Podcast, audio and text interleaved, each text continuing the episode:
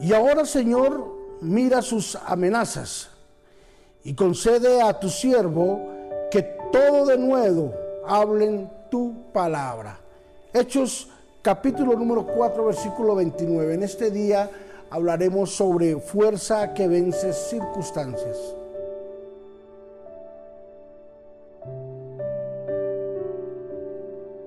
El fuego que había sido derramado sobre a los discípulos, el fuego del Espíritu Santo, estaba latente.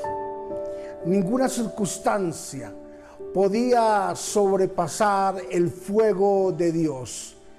Ya sea buena o ya sea mala, nada podía superar la paz, la tranquilidad, el regocijo, la alegría y la tranquilidad que sentían los discípulos de haber tenido una experiencia con el Espíritu Santo. Vemos en esta historia que algunos discípulos fueron encarcelados, pero ni las cárceles ni los barrotes pudieron detener de que ellos hablaran con de nuevo la palabra de Dios o hablaran del Evangelio es. Nada podía detener, ellos sabían de que estaba preso el hombre, pero el Evangelio, la palabra, la enseñanza de Jesucristo estaba libre. Por eso ellos no tenían miedo a nada de lo porvenir. No tenían miedo a nada de lo que pudiese venir. No tenían miedo ni a las circunstancias ni a nada. Hoy esta gran enseñanza es para todos nosotros. No tengamos temor de lo porvenir. No tengamos temor de lo financiero, no tengamos temor de la parte física, de la parte emocional, no tengamos temor de ninguna de esas circunstancias. Todo está bajo control de Dios. Y dice la Biblia de que los discípulos salieron, salieron de allí de la cárcel y fueron y salieron directamente a orar.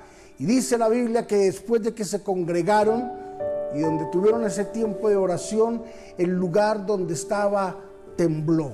Allí en Hechos capítulo número 4. El lugar tembló del poder del Espíritu de Dios.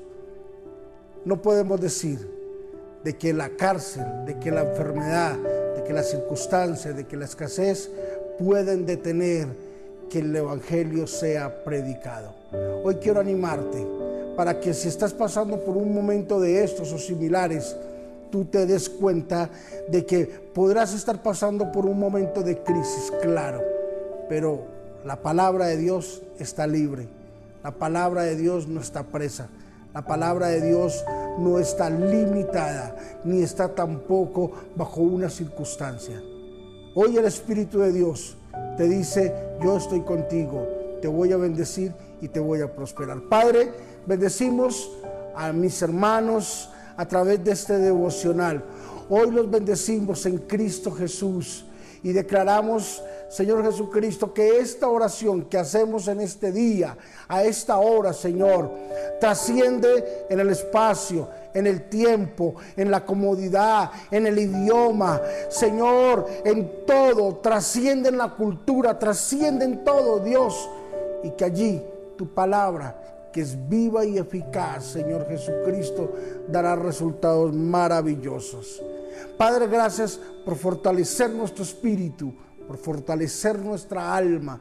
Señor, y hoy sentimos que ese Espíritu Santo tuyo, Dios, que el Espíritu Santo nos da las fuerzas para vencer cualquier circunstancia por la que estemos pasando.